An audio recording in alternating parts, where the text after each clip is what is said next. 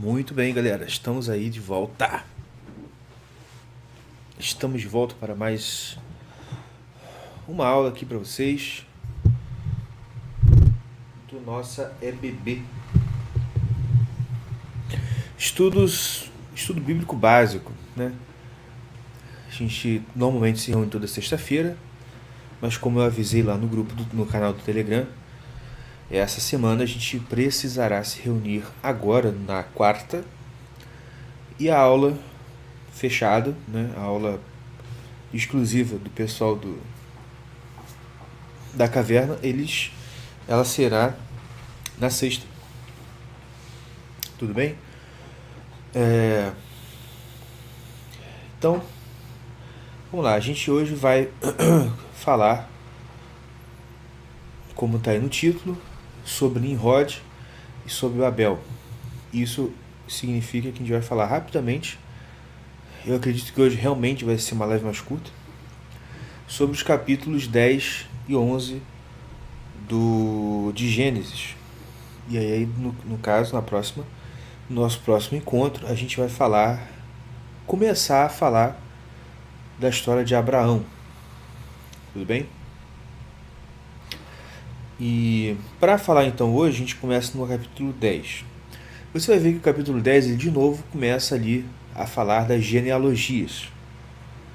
E claro que a gente não vai. Eu, eu não vou ler também todo, né? Todas as genealogias que tem ali.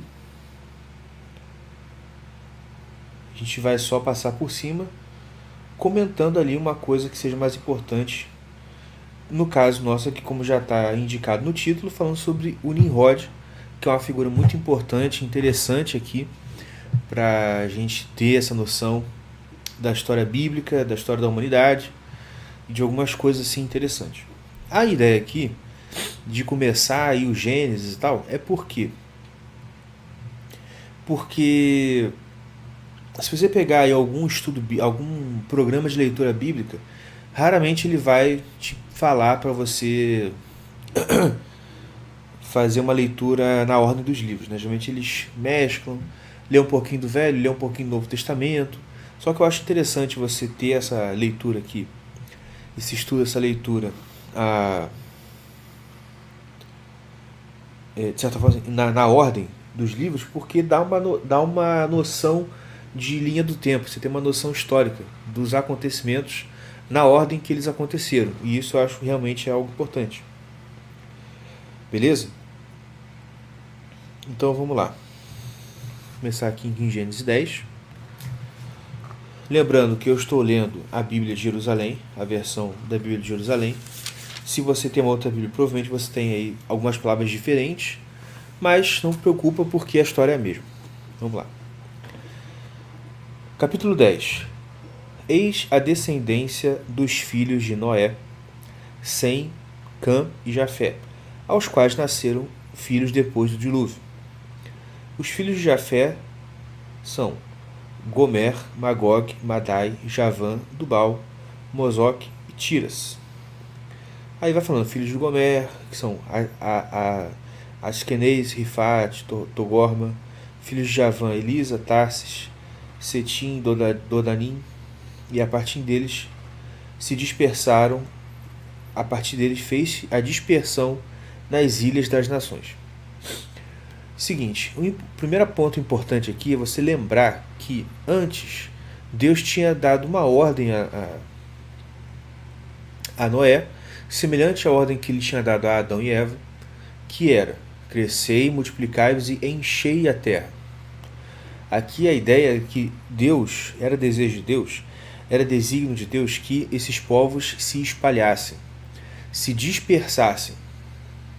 E você vai ver que daqui a pouco vai surgir um cara aqui que ele vai ir contra o que Deus tinha determinado. E por conta disso, ele, seu projeto, vai sofrer aqui uma certa uh, um certo baque, um certo uma Deus vai impedir o progresso dos intentos desse cara. Vamos lá. Aí fala dos filhos de Jafé de novo. Aí, ó, filhos de Cã. Aí começa a falar dos filhos de Cã. Lembrando que Cã foi o filho amaldiçoado por por Noé.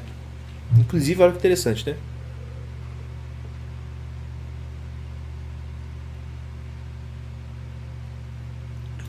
Os, é, em Adão e Eva, o filho amaldiçoado é Caim. E aqui o filho amaldiçoado é Cã. Né? Olha só, uma letra de diferença praticamente. Só uma letra de diferença. Os filhos de Cã são Cush, Mesraim, Fut, Canaã. Lembrando né, que Canaã é a terra prometida. Os filhos de Cush são Sabá, Evilá, Sabata, Regma, Sabacta. Filhos de Regma, Saba e Dadã. Cush, aí tem aqui o outro filho de Cush, que é o cara importante que a gente vai falar hoje. Cush gerou Nimrod, ou aqui, como está aqui, Nemrod. Nemrod, que foi o primeiro potentado sobre a terra. Foi um valente caçador diante de Yahvé. E é por isso que se diz, como Nimrod, valente caçador diante de Yahvé. Os sustentáculos do seu império foram Babel, Araque, Acade Calane. As cidades que estão todas na terra de Senar. Desta terra saiu Assur, que construiu Nínive, Reobote-ir, Cali e Rezem entre Nínive e Calé e a, e a grande cidade. Mesraim gerou os de Lud, de Anam, de Laab e Naftu, de Patros, de Caslu e de Caftor, de onde saíram os filisteus. Então você vê aqui que tem aqui a origem de alguns povos que depois ah, vão ser muito frequentes na história do Velho Testamento depois. Como, por exemplo, aqui, o. o como é que chama, gente? Os, é, os, a, a cidade de Nínive que vai aparecer depois na história de Jonas, e os próprios filisteus, né, que surgem aqui de Caftor, tá certo? Então, beleza. Mas vamos falar um pouquinho do Nimrod, vamos falar um pouquinho desse cara aqui, que tem uma importância muito grande na história bíblica e para o que a gente está querendo falar hoje. Antes, deixa eu colocar o link aqui no Twitter que eu acabei de lembrar que eu não coloquei só para chamar o pessoal.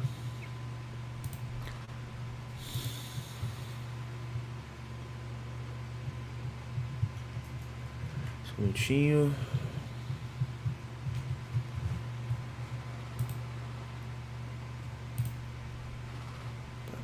Pronto, vamos lá. Muito bem. Então, Nimrod, o que, que, que, o que, que se fala dele aqui e o que, que é importante a gente saber dele? Primeiro, ele foi o primeiro potentado sobre a terra. O que, que significa? Em outras versões, você vai achar que ele foi poderoso sobre a terra. Ah, é muito comum você ver aí pessoas que, vamos dizer assim, ah, canais, influenciadores e youtubers, e claro, autores de livro também, que tem uma certa fascinação pelo Nimrod, tem uma certa fixação por, pelo fato de identificar o Nimrod como o cara que é o, o patriarca, o início né, de todos esses cultos, a, é, essas, seitas, essas religiões ocultistas, melhor dizendo, de toda do próprio satanismo, né, tudo, tudo, todos os movimentos espirituais malignos no mundo. De certa forma, a gente vai ver que isso não, não é muito é, não é muito inverossímil, né? Isso é bem provável que possa ser isso mesmo. Porque, de fato, Nimrod ele é uma figura de destaque. Né? Como, como diz aqui, ele não, é, ele não foi só uma pessoa poderosa, uma pessoa de destaque entre os seus, entre os seus semelhantes, entre os homens. Ele foi uma figura de destaque perante Deus também. Ele era poderoso caçador aos olhos de Yahvé. Ele não era poderoso caçador apenas aos olhos dos seus semelhantes. Tá certo? Ele era um cara que se destacou como um poderoso, um dominador a, aos olhos de todos os seus companheiros da época. Isso fez com que ele se tornasse, de certa forma, o primeiro grande rei, o primeiro grande imperador, no sentido que a gente conhece né? não no sentido de um patriarca, no sentido de um, de um líder, de uma tribo, mas de um cara com que tinha um movimento, de certa forma, proto-imperialista, né? um, um início de uma ideia de vamos dominar pessoas ao redor e construir aqui e, e construir o nosso poder, fundamentar o nosso poder sobre os outros. Tá certo? Foi valente caçador de Noé, por isso que se diz aqui Moisés, que é o autor aqui dessa que é o autor sagrado, né, que é o autor de Gênesis, ele de certa forma aqui já dá uma, ele, ele, dá, ele dá uma certa contextualizada, né, como se como se para quem estivesse lendo lá naquela época, olha, é por isso que se diz ah, como Nimrod, valente caçador diante de Yahvé. Ou seja, aquilo ali já, é, já fazia parte da cultura do povo, né? Tipo assim, isso era um ditado, isso era uma coisa que se dizia. Então ele está explicando. É por isso que se você, é por isso que tem aquele ditado. Por quê? Porque o Nimrod de fato foi um grande caçador e o primeiro potentado, o primeiro poderoso sobre a terra. E algumas, em algumas tradições, em algumas traduções gregas, coloca Nimrod como um gigante, no sentido de mostrar que ele era de fato um homem poderoso. Tá certo? E ele fala: os sustentáculos, aqui o autor fala, os sustentáculos do seu império foram as quatro cidades: Babel, Araque, Acade e Calane. Beleza? Ah, muito bem. Depois ele começa de novo. Canaã gerou Sidom, seu progênito, depois Het, e o Jebuseu, o Amorreu, o Gerezeu, o Eveu, Acaneu e o Sineu, o Arádio, o Samareu, o Emateu, enfim, todos os clãs ali surgiram de Canaã. E você vai ver depois também que é muito, é muito presente, esses povos todos aparecem depois nas histórias bíblicas lá para depois dos reis e de Josué e tal, porque eles vão enfrentar todos os povos, os amorreus, jebuseus, eteus, todo mundo, os medos, todo mundo, todo mundo. Então, aqui de certa forma está mostrando a origem de todos esses povos. E ele vai continuando aqui, eu não vou ler tudo, né? Fala dos filhos de Cã. Olha, no versículo 20. Esses foram os filhos de Cã, segundo seus clãs e suas línguas, segundo suas terras e suas nações. E vai falando. E agora eu vou pular para o capítulo 11, que fala da Torre de Babel. Então, entendendo aqui a figura de Nimrod, vamos entender como foi a história de Babel. Olha só, capítulo 11. Todo o mundo se servia de uma mesma língua e das mesmas palavras. Como, como os homens emigrassem para o Oriente, encontraram um vale na terra de Sinaar, e ali e aí se estabeleceram. Disseram um ao outro: Vinde, façamos tijolos e cozamos-los ao fogo. Os tijolos lhes serviu de pedra o tijolo, perdão, o tijolo lhe serviu de pedra e o betume de argamassa. E disseram: Vinde, construamos uma cidade e uma torre cujo ápice penetre até os céus. Façamos-nos um nome e não sejamos dispersos sobre a terra. Veja só. O intento da criação da cidade de Babel, que como a gente leu antes, a cidade de Babel era um dos sustentáculos do império de Nimrod, era se colocar contra, diretamente contra a ordem que Deus tinha dado. Deus tinha dado. Espalhem-se sobre a terra. E o que que Nimrod faz? Vamos fazer uma cidade, vamos fazer uma torre, tornar o nosso nome poderoso, para que nós não sejamos dispersos sobre a terra. Ele estava frontalmente desobedecendo as ordens que Deus tinha dado. Ora, e aí entra a interferência divina. Ora, Yahvé desceu para ver a cidade e a torre que os homens tinham construído. E Yahvé disse: Eis que todos constituem um só povo e falam uma só língua. Isto é o começo de suas iniciativas. Agora nenhum desígnio será irrealizável uh, para eles então, Deus olhou aquilo e já percebeu. Já era. Eles entenderam que se eles se juntam, se eles se, se concentram E se eles resistem à ordem de dispersão, eles têm mais poder. E agora nada será impossível para eles. Nada será irrealizável para eles. Todos os projetos que eles têm na cabeça, eles vão dar um jeito de construir. E os anos passam, os séculos passam, os milênios passam, e a gente vê que estava certo. É claro que ah, nem tudo a gente fica sabendo, nem tudo a gente, nem tudo chega ao nosso conhecimento.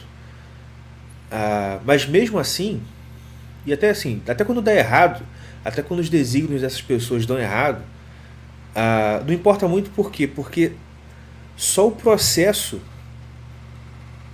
da tentativa já é um estrago terrível, já é um dano tremendo para todo mundo. Né? Já comentei aqui antes, né? eu costumava brincar com esse pessoal aí de ideologia de gênero, etc e tal. Eu falava assim: olha, pelo menos uma vantagem é que eles, eles, esse povo não se reproduz. Né? Então, como eles não vão se reproduzir, eles não gostam de ter filhos, né? tudo. Aquelas palavrinhas que a gente não pode falar, senão o YouTube tira a nossa live aqui, mas você sabe muito bem o que eu estou falando. É...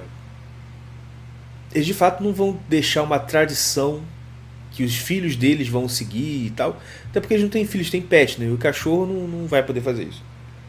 Porém, só a tentativa de implementar essas utopias malucas na cabeça deles já causa um estrago tremendo. E Deus olhou então para aquela primeira ação ali e falou: Eu tenho que descer e ver o que está acontecendo. Ele desceu, viu e falou: Isso é o começo e tal, tal, tal. Aí olha o que, é que Deus faz. Vinde, desçamos, confundamos a sua linguagem para que não mais se entendam uns aos outros. E Yahvé os dispersou daí por toda a face da terra, e eles cessaram de construir a cidade. Deu-se-lhes, por isso, o nome de Babel, porque foi aí que Yahvé confundiu a língua de todos os habitantes da terra, e foi aí que os dispersou sobre toda a face da terra. Ou seja, aqui Deus percebe e força eles a cumprir o mandamento. Fala assim: olha, vocês não vão. Né, assim, é, é, a, Deus toma aquilo como uma afronta grande o suficiente para que ele tenha, tenha que descer e agir diretamente na história. Ele vai lá e confunde a língua deles. Certo? Então, é aí, é por isso que depois aquela cidade se chamou Babel. Aquela torre, desculpa, aquela cidade onde aquela torre estava sendo construída se chamou Babel. Por quê? Porque Babel vem de uma raiz hebraica, que né, as letras, o equivalente ao B, o L, o L, que significa confusão. Então a ideia da, da, dessa cidade é de fato a, a, o sentido de confusão mesmo. Então, é por isso que Deus dispersou e é por isso que Deus confundiu a língua dos homens. Porque ele viu que eles estavam fazendo justamente para se, se colocar a, a, contra o desígnio expresso de Deus quando deu ordem para Noé, lá no dilúvio, de dispersar eles estavam querendo se concentrar e falou assim, nada disso, vocês vão se dispersar. Confundiu a língua e conseguiu despertar eles, dispersar eles. Os patriarcas. Aí depois tem aqui os patriarcas depois do dilúvio, né? Falando da, da, da descendência de Sem. Ele vai falando da descendência de Sem até chegar em. Olha aqui. Em Taré, Aqui está aqui Taré, mas em algumas versões está Tera.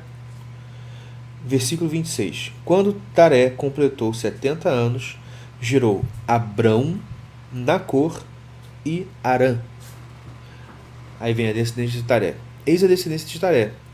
Taré, ou Tera, né, algumas versões, gerou Abrão, Nacor e Arã. Arã gerou Ló. Arã morreu na presença de seu pai Taré, na sua terra natal, Ur dos Caldeus. Abraão e Nacor se casaram. A mulher de Abraão chamava-se Abrão, né, a mulher de Abrão chamava-se Sarai. A mulher de Nacor chamava-se Melca, filha de Arã, que o pai, que era o pai de Melca e Jéssica. Ora, Sarai era estéril e não tinha filhos. Taré tomou seu filho Abrão, seu filho Abrão, perdão, seu neto Ló, filho de Arã, e sua nora Sarai, mulher de Abraão, ele os fez sair de Ur dos Caldeus para ir à terra de Canaã. Mas chegando em Arã, aí se estabeleceram. A duração da vida de tarefa foi 205 anos, depois morreu em Arã. Ou seja, olha só, Abraão, ele estava indo para Canaã. Ali, aqui você tem o pai dele, né? Pega ele, pega a mulher, pega Ló e parte todo mundo assim, vamos para Canaã. Só que no meio do caminho eles decidem parar e se fixar na terra de Arã. E é aí que no capítulo 12 em diante começa a história de Abraão, com Deus chamando Abraão e falando: Sai da casa de teu pai, da tua terra, da tua parentela, para a terra que eu te mostrarei. Entendeu? E aí depois ele vai se fixar em Siquém, enfim. E aí a gente vai lendo ah, nas próximas semanas, tá bom? Então esse foi um vídeo curtinho, né? Vamos, vamos parar por aqui mesmo. Eu queria falar com vocês mais da história de um pouquinho, né, da história de Nimrod, um pouquinho da história de Babel. Que acho interessante para vocês também conhecerem.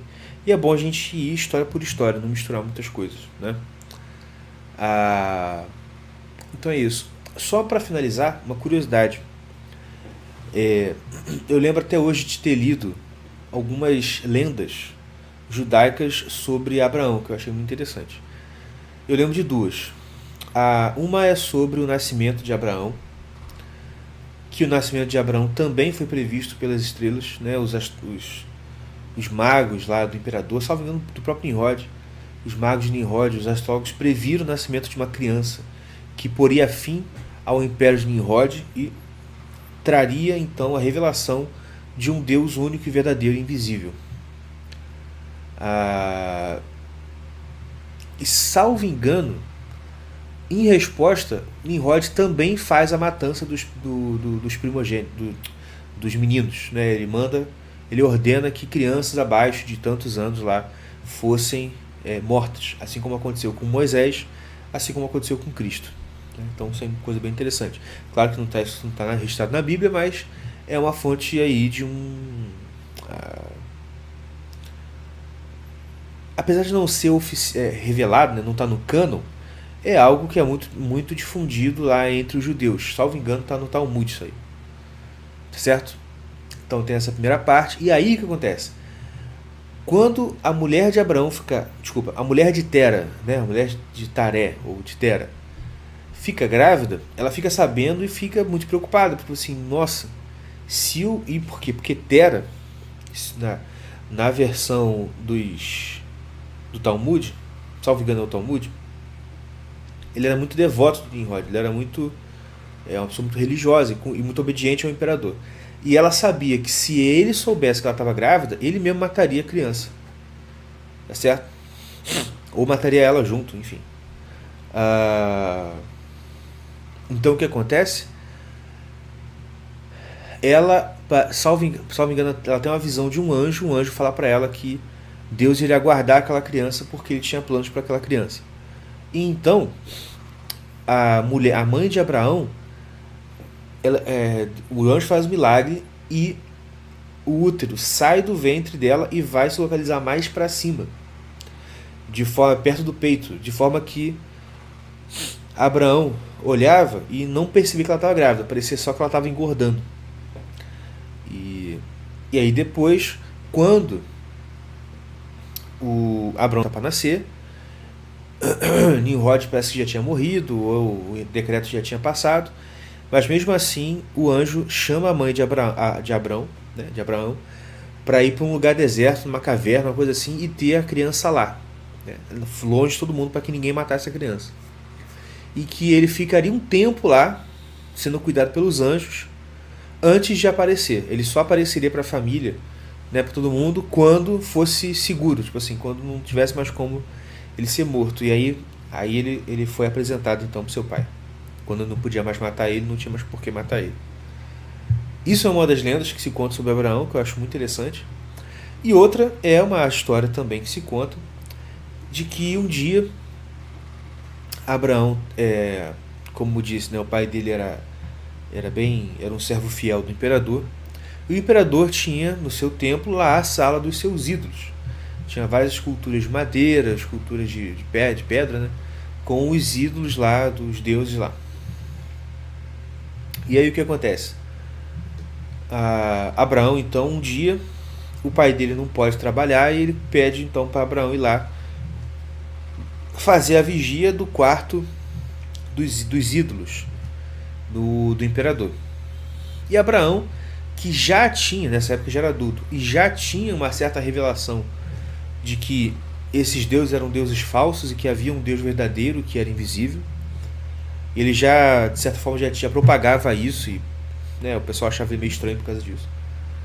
Então, conta essa história dessa lenda judaica que Abraão dia ele está lá vigiando e ele fica trancado à noite vigiando os, os ídolos do imperador. Então ele teria, então, segundo a história, pegado um machado, pegado um pedaço de pau, e enquanto repetia, soar um Deus, soar um Deus, ele foi lá e quebrou todos os ídolos do imperador. Todos. Com exceção de um. Que é, ele pegou e colocou o pedaço de madeira que ele tinha quebrado os ídolos na mão desse ídolo. Quando amanheceu, o pessoal entrou lá e viu tudo quebrado e falou assim: Poxa, que é isso que você fez? Você quebrou tudo. E Abraão teria dito: Não, não quebrei nada. Quem quebrou foi aquele, aquele Deus ali. Ó. A pessoa, ué, ele vai, você não acredita? Não acredita que ele é Deus? Ele que ele no meio da noite levantou, pegou um pau e quebrou todo mundo. Não fui eu não, foi ele. Ah, quer dizer, ele fez de ter né, feito uma, uma piadinha, uma, uma pegadinha com o pessoal. E o pessoal ficou sem, sem ter o que responder, porque se ele falasse não, mentira, porque aquele, aquele, aquele, aquela estátua não pode sair e se levantar, ah, então Deus não vale nada. Mas ter então essa, essa outra história sobre Abraão. É, só para completar aqui uma, uma história, uma curiosidade. Tá certo, gente? Então é isso, a gente acaba por aqui. Um abraço para todo mundo, fique com Deus e até a próxima. Tchau, tchau. Lembrando que sexta-feira tem aula da a última aula do curso da superstição do divórcio, que é o primeiro curso da Caverna dos Estudos que você pode conhecer indo lá em irmãoscaverna.com/barra Caverna dos Estudos. Tá certo, minha gente? Qualquer coisa, entra no canal Telegram que está aí, ó, canal do seu Caverna. Você pode procurar no próprio Telegram, que o canal é público, você pode entrar lá. Só digitar lá na pesquisa, canal do seu Caverna. E, ou clicar, botar esse link aí no seu navegador e entrar nele que você entra lá, beleza? É isso, gente. Um abraço, fiquem com Deus e até a próxima.